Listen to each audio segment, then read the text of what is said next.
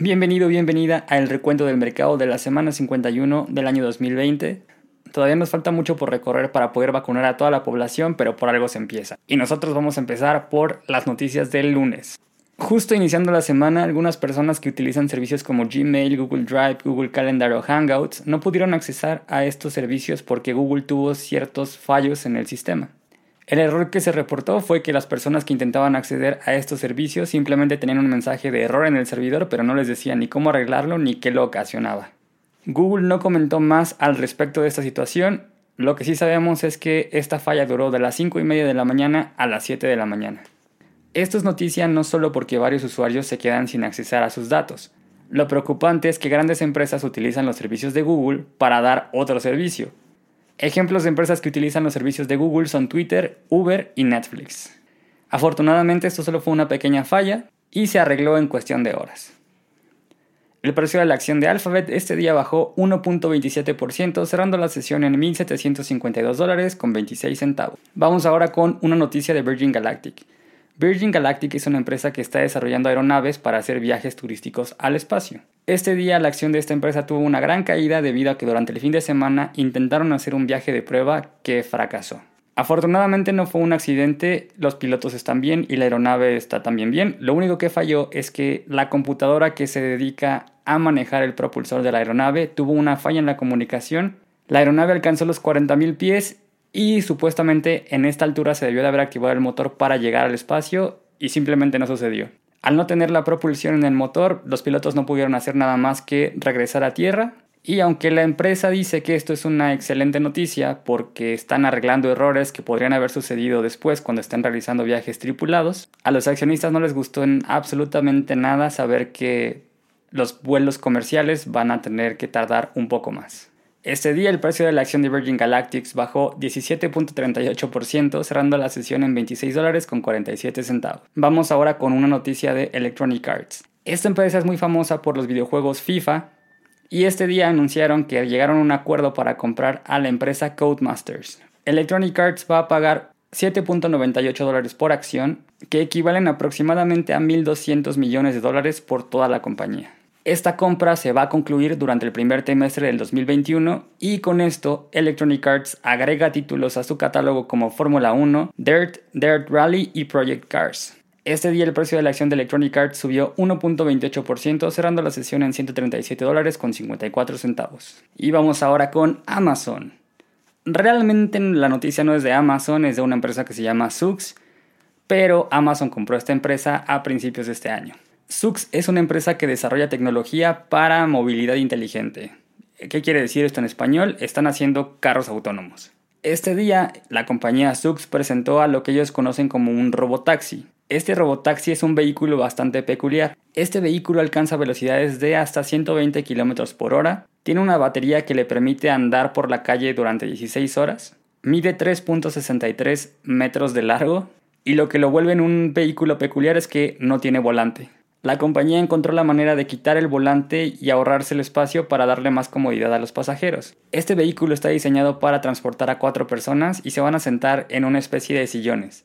Como no tenemos volante, Sux pudo acomodar dos sillones frente a frente en los cuales va a haber dos personas cada uno que van a estar viéndose todo el tiempo. Para quitar los volantes lo que hizo Sux fue diseñar un sistema de comunicación que pone sensores en cada esquina del vehículo, tiene cuatro sensores y cada uno de estos sensores tiene 270 grados de visión. Esto quiere decir que el vehículo no va a tener puntos ciegos. Aparte de no tener puntos ciegos, va a poder registrar cualquier movimiento alrededor, ya sea de peatones, de carros, motocicletas, bicicletas o cualquier cosa que se mueva alrededor. Estos vehículos están pensados para ciudades con bastante movilidad y lo que buscan es darle a las personas la comodidad de transportarse alrededor de toda la ciudad.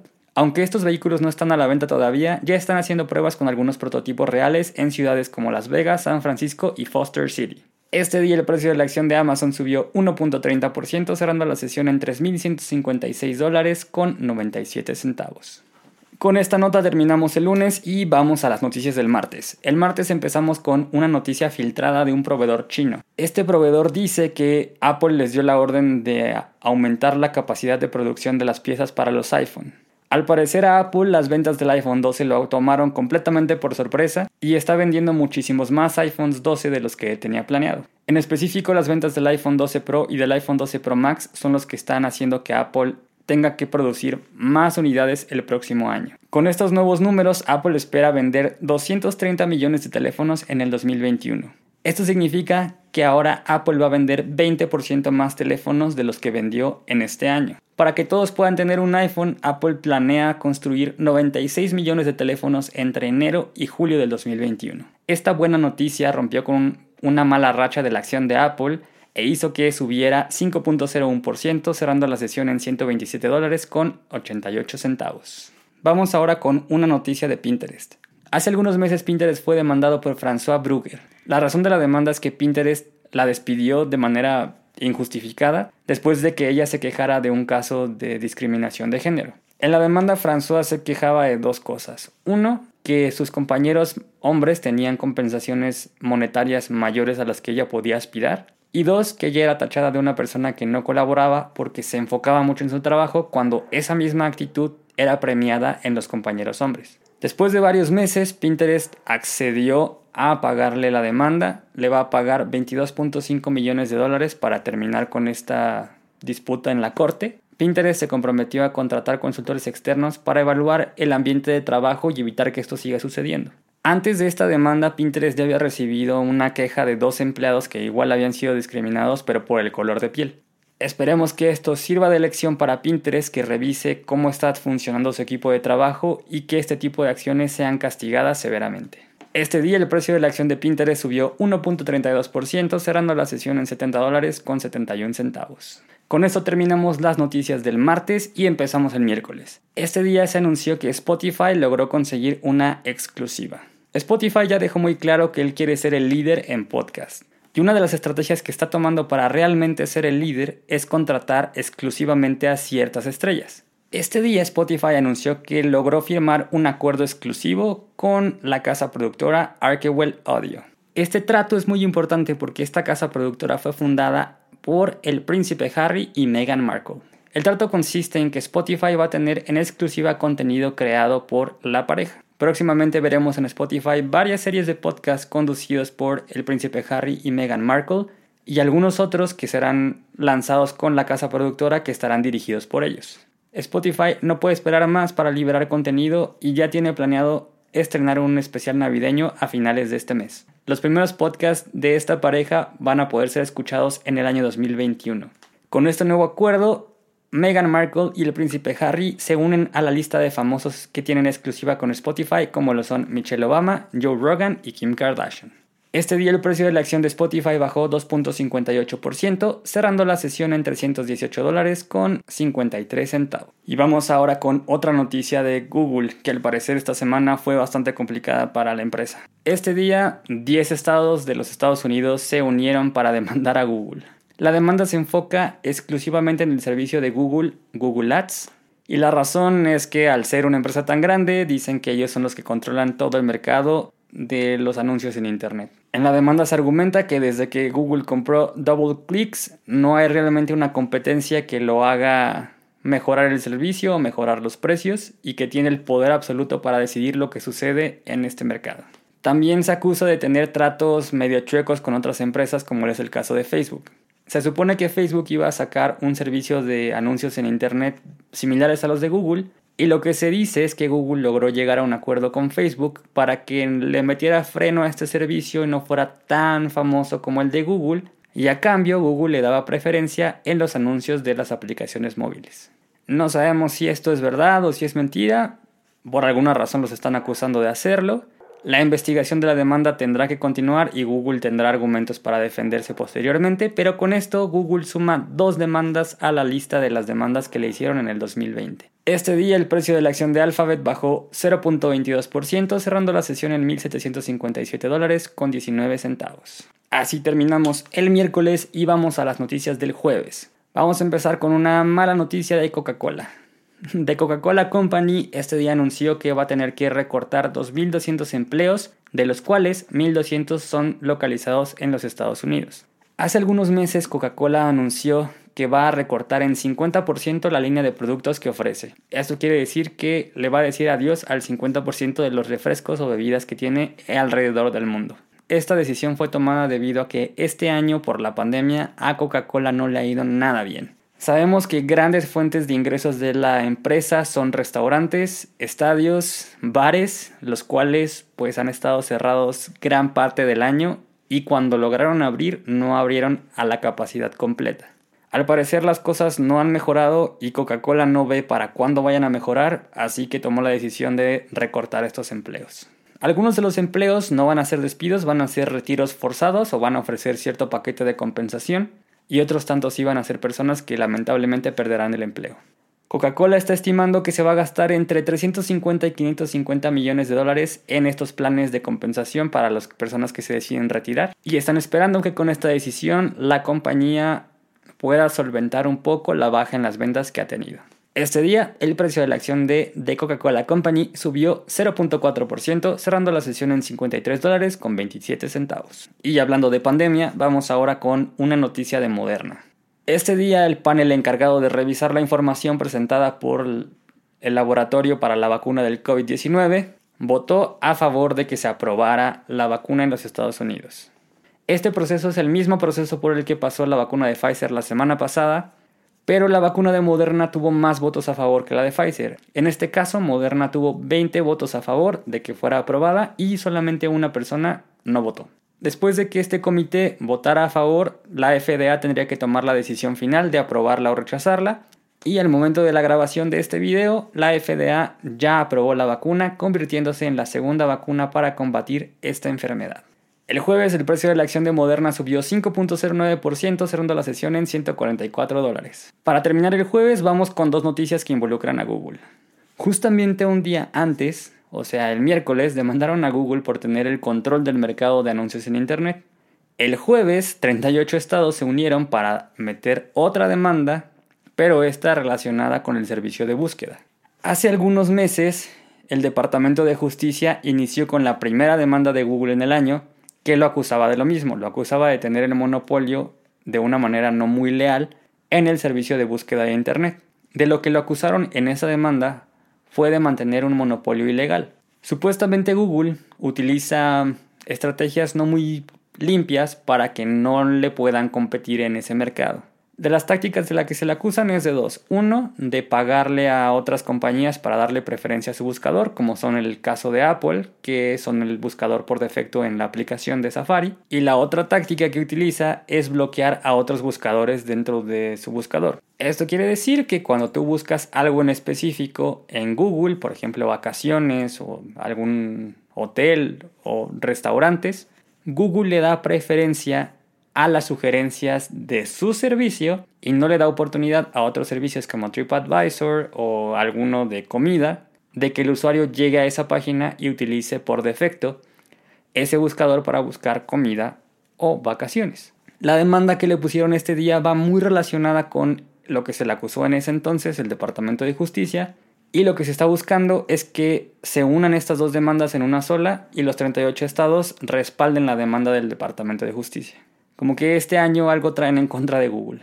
Pero no todo es malo. También Google ha tenido buenas noticias este año, como por ejemplo que ya le autorizaron la compra de Fitbit. El año pasado Google anunció la compra de Fitbit, pero no se ha podido completar porque las autoridades de diferentes países estaban revisando esta compra. Uno de los comités que estaba pendiente de autorizar esta compra era el Comité Europeo. Después de meses de revisar el papeleo por Google, la Comisión Europea aprobó esta compra, pero con una condición. La condición es que los datos que Fitbit recopila de los usuarios en Europa se traten aparte de toda la información que tiene Google. Lo que quiere evitar la Comisión Europea es que Google utilice los datos de Fitbit para mandar anuncios personalizados. La Comisión Europea le puso como condición a Google que tiene que cumplir esta separación de datos por lo menos 10 años. Esto quiere decir que Google no puede meter mano en los datos de Fitbit para impulsar el servicio de Google Ads. Google respondió a esto que realmente la compra de Fitbit no es por la información, sino por los dispositivos que ellos desarrollan. Y que como consecuencia sí va a ser dueño ahora de los datos, pero que ellos planean manejarlos completamente por separados. Solamente quieren comprar a la compañía para poder competir en el mercado de los wearables. Este día, el precio de la acción de Fitbit subió 0.56%, cerrando la sesión en 7 dólares con 23 centavos, mientras que el precio de la acción de Alphabet bajó 0.95%, cerrando la sesión en 1.740 dólares con 51 centavos. Con esto terminamos las noticias del jueves y vámonos al último día de la semana, el viernes. Aparte de la aprobación de la FDA de la vacuna de Moderna, tenemos noticias de Microsoft. Este día Microsoft le dio un golpe bastante fuerte a Intel ya que anunció que está planeando algo similar a lo que hizo Apple. Apple hace algunos meses presentó la primera generación de computadoras Mac utilizando un procesador M1 diseñado por Apple para las computadoras de Apple. A Microsoft le gustó esta idea y este día anunció que ellos también van a diseñar su propio procesador. Este procesador se va a utilizar en la nueva generación de productos Surface y en los nuevos servidores.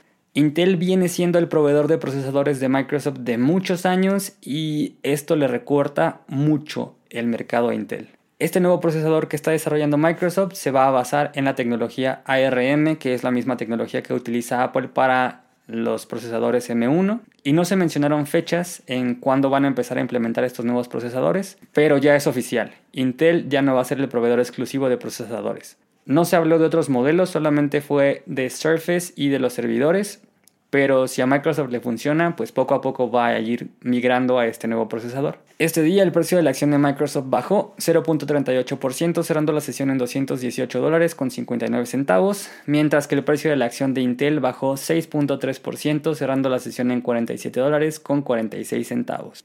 Vamos ahora con una noticia de CBS y Walgreens.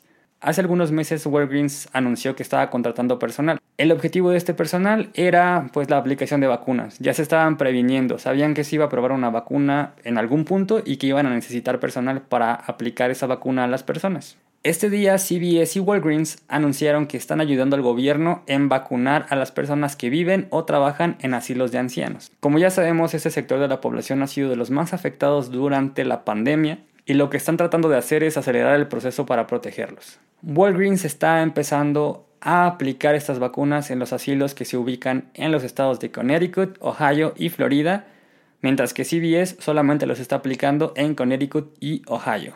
Comentan que esta solamente es la primera fase y que poco a poco van a ir vacunando a más personas en todos los estados. Walgreens y CVS están estimando que para primavera del 2021 la vacuna ya va a estar disponible en las farmacias para que cualquier persona se la pueda aplicar. Este día, el precio de la acción de CVS bajó 0.06%, cerrando la sesión en 69 dólares con 55 centavos, mientras que el precio de la acción de Walgreens with Alliance bajó 0.46%, cerrando la sesión en 40 dólares con 69 centavos. Y vamos ahora con la última noticia del viernes y de la semana, ya que Zoom tiene un regalo navideño. Si ya has utilizado el servicio de Zoom durante esta pandemia con una cuenta gratuita, seguramente has visto el anuncio que dice que si la junta es para más de dos personas, tiene un tiempo límite de 40 minutos.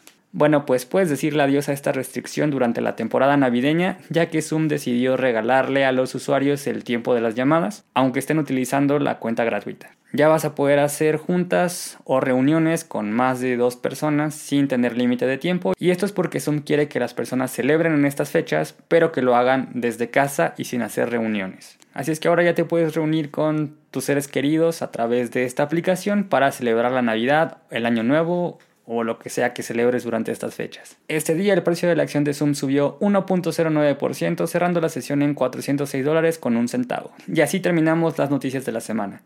Espero que hayas tenido ganancias y si no, no te preocupes, seguramente con el tiempo te recuperas. Si no estás invirtiendo, recuerda que el peor instrumento de inversión es ese que no conoces, así es que primero estudia y luego ya empieza a invertir. Recuerda suscribirte, darle me gusta y compartir este video para estar siempre enterado de todo lo que pasa alrededor de tus empresas. Mi nombre es Ascari García, soy inversionista y recuerda que tú también puedes serlo.